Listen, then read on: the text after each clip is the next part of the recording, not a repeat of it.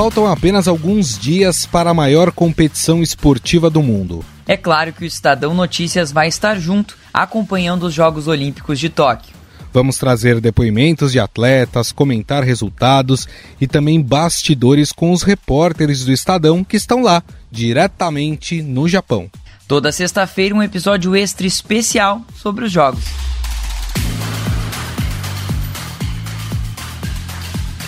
A expectativa é grande para os Jogos Olímpicos de Tóquio, que serão disputados entre os dias 23 de julho e 8 de agosto, e para os Paralímpicos, disputados entre 24 de agosto e 5 de setembro. As competições estavam previstas para o ano passado e quase foram canceladas por conta da pandemia. E agora, com mais de um ano de atraso, vão se realizar em meio a novo surto de casos de Covid no Japão. Para frear a transmissão do vírus e da variante Delta, a cidade de Tóquio viverá um estado de emergência durante os Jogos, com restrições de horários para diferentes atividades e não terá espectadores durante as competições. Algumas modalidades serão disputadas em outras províncias japonesas, e neste caso, cada sede irá decidir se autorizará público ou não.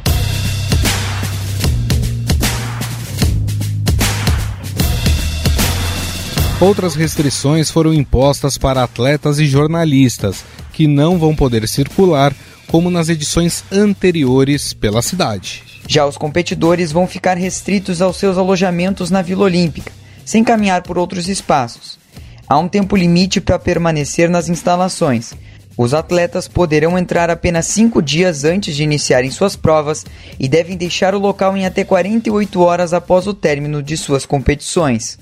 Já a vacinação dos atletas é altamente recomendada, mas não é obrigatória para participar da competição. O Comitê Olímpico do Brasil informou que apenas 75% dos atletas brasileiros inscritos na Olimpíada estão imunizados com as duas doses da vacina contra a Covid, ou com dose única da Janssen, e 90% com pelo menos uma dose da vacina. Neste primeiro episódio desta série olímpica aqui do Estadão Notícias, vamos conversar sobre as expectativas para a competição e cobertura com restrições impostas aos atletas e jornalistas que vão estar no país. Para isso, vamos falar com dois repórteres do Estadão que já estão de malas prontas para partir para o Japão: Rafael Ramos e Paulo Fávero. Deixa eu dar aqui então o meu bom dia, boa tarde, boa noite para Rafael Ramos e Paulo Fávero. Tudo bem, Rafa? Olá, Gustavo. Sempre um prazer é, participar aqui dos podcasts do Estadão. E agora muito bem acompanhado aqui do Paulo Fávero. Paulo Fávero, tudo bem? Tudo bem, Gustavo? Tudo bem, Rafael? Estamos aqui aos 45 do segundo para chegar em Tóquio e, e, e fazer essa cobertura para o Estadão com diversos protocolos, diversas restrições, mas vai dar tudo certo. É isso aí. Quem conduz comigo essa, esse podcast é o Jefferson Perlenberg, que faz parte aqui da nossa equipe de podcasts. Tudo bem, Jefferson? Tudo certo, Gustavo. Bom, turma, eu queria começar conversando com vocês deste desafio que vocês terão e imagino que seja o primeiro da carreira de vocês, que é cobrir uma Olimpíada em meio a uma pandemia. Tanto o Rafa como o Paulo Fávero têm ampla experiência em coberturas, é, seja de Jogos Olímpicos, seja de Copa do Mundo, mas imagino que em meio a uma pandemia seja a primeira de vocês, né? Exatamente. É uma cobertura que estava prevista inicialmente para ocorrer no ano passado, é, e aí, por causa da pandemia, uma coisa inédita né, na história do programa olímpico, o adiamento por um ano a gente costuma sempre publicar reportagens, né, dizendo que os atletas se preparam quatro anos para participar de um evento como esse. É, e aí, no caso da imprensa, também é algo semelhante a isso, a toda uma preparação. Esse ano estendido aí por mais uma temporada devido à, à pandemia, mas essa reta final especificamente é uma preparação não só do ponto de vista técnico do nosso trabalho, mas também psicológica, né? A tensão, a ansiedade. É, a gente vem sendo submetido até testes é, de Covid frequentes, cumprindo quarentena, isolamento, é tudo para, em primeiro lugar, né, preservar a nossa saúde e também, consequentemente, preservar a saúde de todos os participantes é, desses jogos. Então, a gente está aí às vésperas do nosso embarque, faltando poucas horas, eu diria, para a gente é, embarcar para o Japão, mas essa, preparação começou muito antes, com isolamento, quarentena, testes para detectar a Covid-19, é, tudo isso para chegar é, lá em Tóquio realmente em condições de fazer uma boa cobertura para todos os ouvintes e leitores aqui do Estadão. Agora, Fávero, tem um manual, vamos dizer assim, né, que já foi enviado para vocês de tudo que vocês poderão e não poderão fazer lá no Japão, né? Isso, e, e, e o pior é que não é um manual, são vários manuais com várias atualizações em japonês e inglês. Obviamente a gente eu não consegue ler em japonês, mas o material em inglês a gente vai lá e, e lê, resume, conversa sobre ele. E são muitas coisas, muitos, muitos detalhes e que parece que você está indo para sua primeira cobertura, né, da carreira, como se eu tivesse voltado lá anos atrás, no comecinho, porque eu já fui para os Jogos de Londres, Jogos do Rio, e nessa ocasião era o quê? Você recebia sua credencial, você falava, nossa, tô com a credencial aqui na mão, tô com o passaporte em dia, o, o jornal reservava o hotel, é, a passagem, e era chegar lá e trabalhar. E agora é toda uma dinâmica diferente, é um outro esquema, então assim, a gente teve que designar, e no caso, entre nós dois, acabou sendo eu, o CLO, que é tipo um, uma pessoa que faz é, é, o relacionamento com o comitê organizador nas questões de Covid. Então eu tenho que saber se, se o Rafael é, teve febre, se está com tosse, se está tá com sintomas de gripe, é, se o teste dele deu positivo, eu tenho que ajudar a rastrear todos os contatos que ele teve nos dois dias anteriores é, para avisar essas pessoas que elas têm que é, fazer o exame. Se pegar Covid e der positivo, tem que ficar uma quarentena lá de 14 dias obrigatória. A gente não pode é, fazer uma série de coisas que em outros eventos a gente poderia. Então, assim, é uma dificuldade muito grande, assim, mas também um desafio enorme para cobrir esse evento o Fábio falou, que a sensação é de que a gente está participando pela primeira vez de um evento internacional, apesar de a gente já ter feito outras coberturas ao longo da carreira, com um, comparativo, porque em 2012 eu fui para o Japão acompanhar aquele Mundial de Clubes do Corinthians, quando o Corinthians ganhou do Chelsea por 1 a 0 e foi campeão mundial. É, e agora eu volto ao Japão, nove anos depois, numa situação totalmente diferente, é, inédita e por isso que me causa ansiedade, enfim. Porque na, naquele Mundial, os torcedores do Corinthians invadiram o Japão, a gente teve mais de 30 mil pessoas é, acompanhando a final. E agora a gente volta ao Japão numa situação totalmente diferente, sem público nas arenas,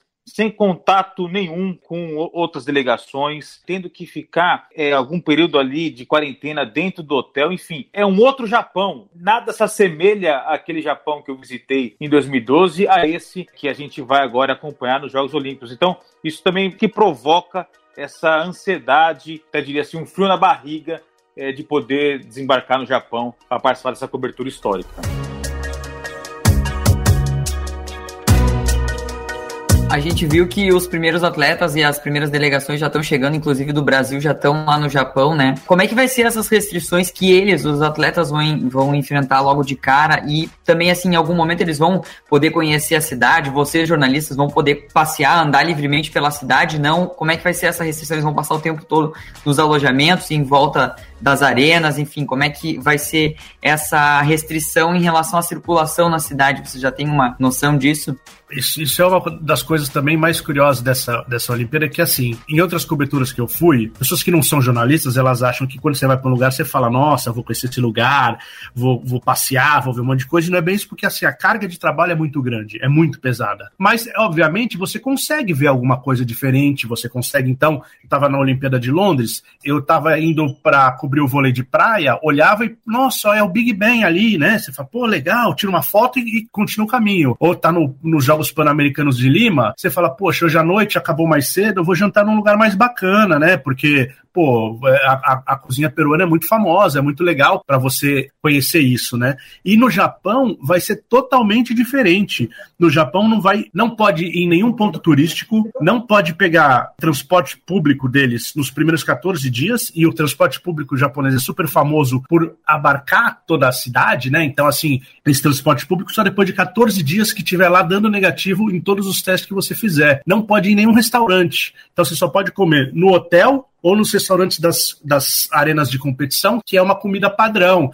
É, geralmente é pizza, é sanduíche, é salgadinho. E no centro de imprensa é que tem dois restaurantes, se eu não me engano, e lá você vai ter uma variedade um pouco maior de escolhas para comer, mas a gente não pode sair da linha, isso é para a gente e para os atletas. Então, se você transportar isso para o competidor, se um atleta pegar Covid, ele está fora da Olimpíada. Então, imagina que ele ficou, no caso de Tóquio, que adiou por um ano, ficou cinco anos com esse sonho de representar o Brasil em Tóquio, e aí, por um descuido, por um, uma bobagem, ele pegou e está fora da Olimpíada. Ele não pode competir. Não tem, ah, mas deixa eu competir de máscara, deixa. Não tem, está fora. Ele é isolado de todo mundo, ele pode acabar, por tabela, é, ferrando um outro atleta, se ele teve um contato mais próximo, e ele tá fora, tá fora da Olimpíada. Então, assim, as, as regras são muito rígidas, porque a, a Olimpíada só vai poder ser realizada se todo mundo tiver esse comprometimento com todas, todas essas regras coletivas. Complementando é, o que o, o Fávero disse, essas foram as condições que o governo japonês impôs para que a Olimpíada fosse realizada esse ano. É, a gente vem acompanhando as notícias, há uma forte rejeição entre os japoneses, né, entre a população, à realização desses jogos, porque há o temor de que é, essas delegações é, que vêm do exterior possam trazer novas variantes é, do vírus, possam é, provocar um aumento no casos de Covid no país. Então, o governo japonês preparou uma série de protocolos rígidos é, ao extremo, justamente para que os jogos sejam seguros e não coloquem a população japonesa em risco. A vacinação no Japão está muito atrasada, mais atrasada do que no Brasil, por exemplo. Então, há um temor muito grande é, em relação à Olimpíada. É, de fato, são Jogos Olímpicos totalmente atípicos, mas que podem passar para o planeta como um todo aí uma mensagem de que é possível retomar, é possível vencer esse vírus, é possível as coisas voltarem ao normal. Agora, é, tem uma coisa que é muito legal, né, quando vai se cobrir um evento no outro país, que é aquela coisa de você mostrar algumas curiosidades da cidade, né, entrevistar ali os populares, né, para saber o que, que eles estão achando, achar é, personagens interessantes e isso vai ficar muito limitado, diria até que nem vai dar para vocês fazerem esse tipo de coisa. Mesmo assim, existem algumas regras que vocês recebem em relação à questão cultural, o que pode, o que não pode, né, o que é ofensa, o que não é ofensa. Vocês estudam isso antes de ir para um país tão diferente como é o Japão? É, a gente, dentro da, da, das possibilidades, a gente acaba dando uma lida em algumas coisas para entender um pouco do, do lugar que você vai e, e, e, se adaptar o mais rápido possível, né? Esses dias eu estava vendo uma das. É, existem várias leis, assim, e leis antigas, né, de décadas atrás, e que às vezes você olha e fala, poxa, esse, esse, tipo de coisa nem faz tanto sentido agora, mas uma delas falava assim que se você receber um troco errado e não avisar a pessoa que o, o troco tá maior, você é, pode ser punido, ou preso, tomar multa, porque isso é uma, uma coisa grave no Japão. E aí você fica pensando, poxa, mas eu, eu não entendo a letra direito, não sei como que é, eu não tive, nunca tive contato com a cédula, então, é você tem que prestar mais atenção para não correr esse risco, né? E, é, eles estão pedindo para evitar o contato direto com a população local, e, eu acho que a população local já deve estar tá bem ligada de, de não se aproximar dos estrangeiros, porque a gente pensa na questão da pandemia lá, o Japão ele está em estado de emergência, tendo uma média móvel de 14 mortes por dia, tendo cerca de 19 mil casos por dia. E a gente pensa no Brasil, faz um, faz um paralelo, o Brasil está abrindo as coisas, está flexibilizando mais com números bem mais altos, né? Uhum. É, média móvel acima de mil, faz muito tempo acima de mil, casos então acima de 40, 50 mil por muito tempo. Então a gente olha para o Japão e imagina números baixos, mas para eles aquilo é um estado de emergência. Então qualquer caso a mais que tem ali, para eles é uma coisa muito grave. Eles, por isso que eles lidam com a pandemia de uma forma muito séria e muito direta. A questão do fuso, né? A gente sabe que são muitas horas de diferença, né? Acho que aproximadamente umas 12 horas de diferença de fuso. Como é que vai ser para os brasileiros acompanhar os jogos, né? E como é que vai ser essa cobertura para vocês de transmitir isso com 12 horas de diferença para o Brasil? Olha, a gente já está se preparando, viu, para trabalhar 25 horas por dia, viu, Jefferson? É, do ponto de vista físico, é uma cobertura muito desgastante é, por causa do fuso horário. É, ainda tem essa questão do aspecto psicológico também muito desgastante, né, desse medo, desse risco de contaminação com essas restrições é, impostas pelo governo japonês. Para o torcedor brasileiro, na televisão, né, nos canais que vão transmitir, é, vão ser praticamente 24 horas de transmissão seja ao vivo ou reprise. Mas a gente tem lá no Japão competições começando logo pela manhã, então isso vai ser aqui no Brasil é, início da noite. E também tem algumas competições que é, vão ocorrer já ali no perto do início da madrugada do Japão que é, vão ser aqui quase o horário do almoço do Brasil. Então, para o torcedor apaixonado por esporte, que gosta de acompanhar a Olimpíada, vai ter é, transmissão praticamente o dia todo. Lembrando também, não só da diferença do, do, fuso, mas também como as condições climáticas do Japão também interferem nos horários de provas e competições. É, a maratona, por exemplo, não vai ser realizada em Tóquio, porque essa época do ano é muito calor em Tóquio, foi transferida para a cidade de Sapporo, que fica a 500 500 quilômetros de distância de Tóquio, justamente porque lá em Sapporo a temperatura é mais amena para realizar uma prova tão desgastante fisicamente como é a maratona. É, e vai ser realizada logo no começo da manhã. Então ele está falando aqui do, do, período da noite é, no Brasil. Mas é, fala aqui mais uma vez, o torcedor que gosta de acompanhar é, os Jogos Olímpicos vai ter aí um vasto cardápio para acompanhar durante 24 horas dezenas de competições ao longo do dia. O Rafael colocou que essa questão, a cobertura, ela tem uma questão física, ou seja, são vários dias seguidos você carregando uma mochila pesada com um computador, com um monte de coisa, se deslocando quilômetros de um lugar para outro, subindo escada, descendo escada, indo para a zona mista, voltando, escrevendo, mandando matéria. É uma cobertura também intelectual, ou seja, você tem que estar tá sempre é, aberto a ideias novas, sendo criativo, tentando chamar a atenção do leitor, do ouvinte, para aspectos interessantes. E, e também é uma cobertura emocional, porque você está longe de casa, você tem às vezes a frustração de achar que não estão dando o espaço que você gostaria para uma matéria, mas às vezes dão mais espaço para outras matérias. Então você tem que ser resiliente também de saber entender que esse processo é um processo coletivo de uma cobertura dessas. Então não necessariamente a matéria que você acha que é a melhor é, a que as outras pessoas acham que é a melhor e tem que aprender a lidar com isso. Então nesses termos é, é uma cobertura física, intelectual, emocional e se você estiver bem nos três aspectos você vai conseguir fazer uma boa cobertura. É um desafio, né? A questão do fuso, às vezes até você pegar, você se confunde. Ah, eu vou mandar a apresentação do, do jogo do futebol. Fala, não, mas o jogo de futebol para o Brasil já é, é, é hoje, não amanhã. Aí você fala, putz, espera aí, me confundi. Então, essa coisa do fuso, você tem que estar tá bem ligado para não, não deixar passar uma data, um, um momento importante. E eu acho que é uma coisa que as televisões também vão fazer muito, que é o seguinte: a madrugada do Brasil é o ao vivo, é o acontecendo lá no Japão. Então, pega desde umas 7, 8 da noite do Brasil até quase meio-dia, vai ter coisa rolando de Olimpíada. E depois disso, do meio-dia até a noite de novo, é falado que aconteceu, os highlights, as coisas mais interessantes um ou resumão. coisas especiais que você tem. Vai ter que ser feito esse resumão, inclusive nós vamos fazer também. Né? A gente vai oferecer vários produtos aí para o assinante do Estadão, inclusive teremos uma live, né, às 8 da manhã, horário aqui de Brasília, com o pessoal que está lá no Japão, para a gente fazer um resumo do que aconteceu na madrugada e do que vai acontecer aí uh, no, no, no, próximo dia de Jogos Olímpicos, né? Já que os horários são diferentes. Mas hoje, sexta-feira, faltam sete dias para o início, né? Para a cerimônia de abertura dos Jogos Olímpicos de Tóquio. E a gente sabe muito pouco do que vai acontecer nessa cerimônia de abertura, se vai ter público, se não vai ter público, se vai ser uma quantidade menor.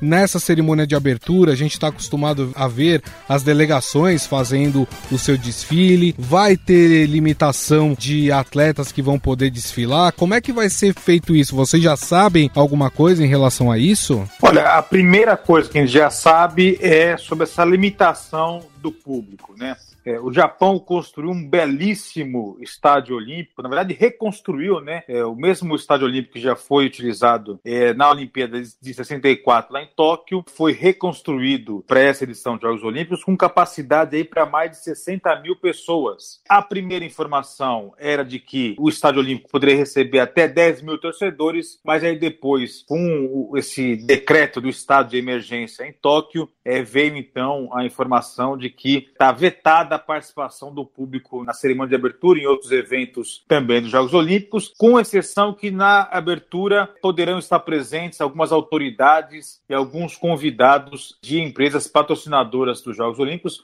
mas um número extremamente é, restrito, inclusive é, com relação aos jornalistas. Os protocolos para essa cerimônia de abertura ainda estão sendo definidos pelas autoridades japonesas, porque, como você bem disse, é, historicamente é o um momento onde se reúne ali é, milhares de atletas de todos os países participantes, e isso é impossível de acontecer em meio à pandemia. Então, a gente ainda não sabe exatamente quantos atletas poderão participar para o país, quais são os atletas que vão poder participar. Então, tudo isso ainda está indefinido. Os, uh, as autoridades japonesas estão conversando com os médicos é, de cada delegação para definir esses detalhes. A expectativa é que seja muito mais uma cerimônia televisiva para o público que vai estar assistindo em casa, ali com um show de tecnologia no gramado, luzes, é, do que aquele é, evento emocionante por causa da participação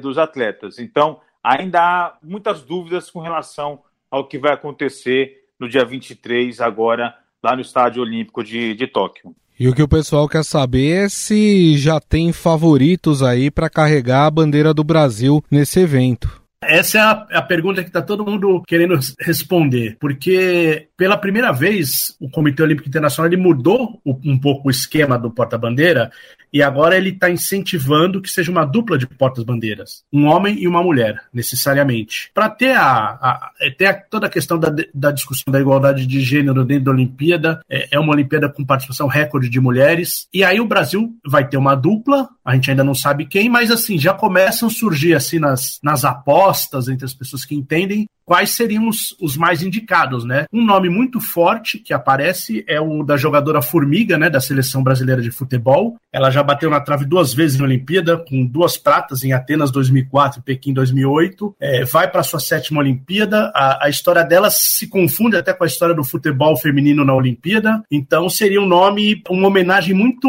importante para essa jogadora que talvez encerre a carreira. A gente fala talvez porque, né, conhecendo a Formiga, ela pode ir até Paris, né? Mas ela já falou que acha que para o ano que vem. Mas seria um grande nome também. Ele sempre pega algumas regras do tipo, ó, e se o atleta vai competir muito cedo no dia seguinte, aí não pode. Então, assim, tem jogo da seleção feminina no dia seguinte da abertura da, da Olimpíada. Então, pode ser que isso seja um empecilho para para escolherem a formiga, né? Entre os homens, dois atletas que aparecem também com força é o Bruninho do vôlei, campeão olímpico, né? O filho do Bernardinho, é um levantador, ele é ótimo, excelente. E o Rafael Silva do judô, que também tem pódio olímpico na carreira, talvez seja a última Olimpíada dele, então ele é uma referência também muito forte e não compete no dia seguinte o Kobe não gosta de, de repetir nomes, né? Nunca repetiu. Então, por exemplo, o Robert Scheid, que vai para mais uma Olimpíada, ele já foi na porta-bandeira em Pequim, em 2008, né?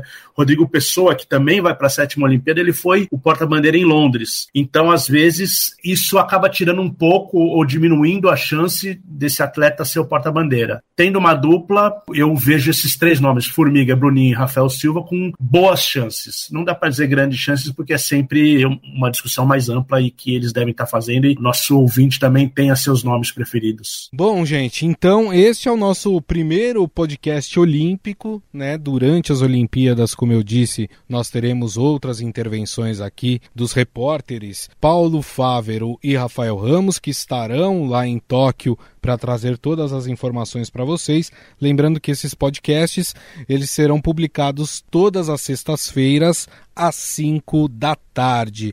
Primeiro eu queria desejar a vocês, Rafael e Paulo Fávero, uma boa viagem e nos vemos, hein? E já nos vemos em Tóquio. Grande abraço para vocês. Um abraço, Gustavo, Jefferson, a todos os ouvintes desse podcast. Aproveito aqui para fazer um convite, né, aos leitores, internautas que acompanham o Estadão. Vai sair uma cobertura multimídia, a gente vai estar presente na Rádio Dourado, é, no site do Estadão, na versão impressa também do Estadão, enfim, é, nos podcasts. Então vai ter muito material para aquele torcedor que gosta é, de Olimpíada, que gosta de esportes olímpicos. A gente vai tentar, da melhor maneira possível, trazer um pouco é, dessa realidade para os nossos ouvintes leitores. Valeu, Fávero. Grande abraço para você. Valeu e já entrando no clima dos jogos, sayonara. Estadão Notícias.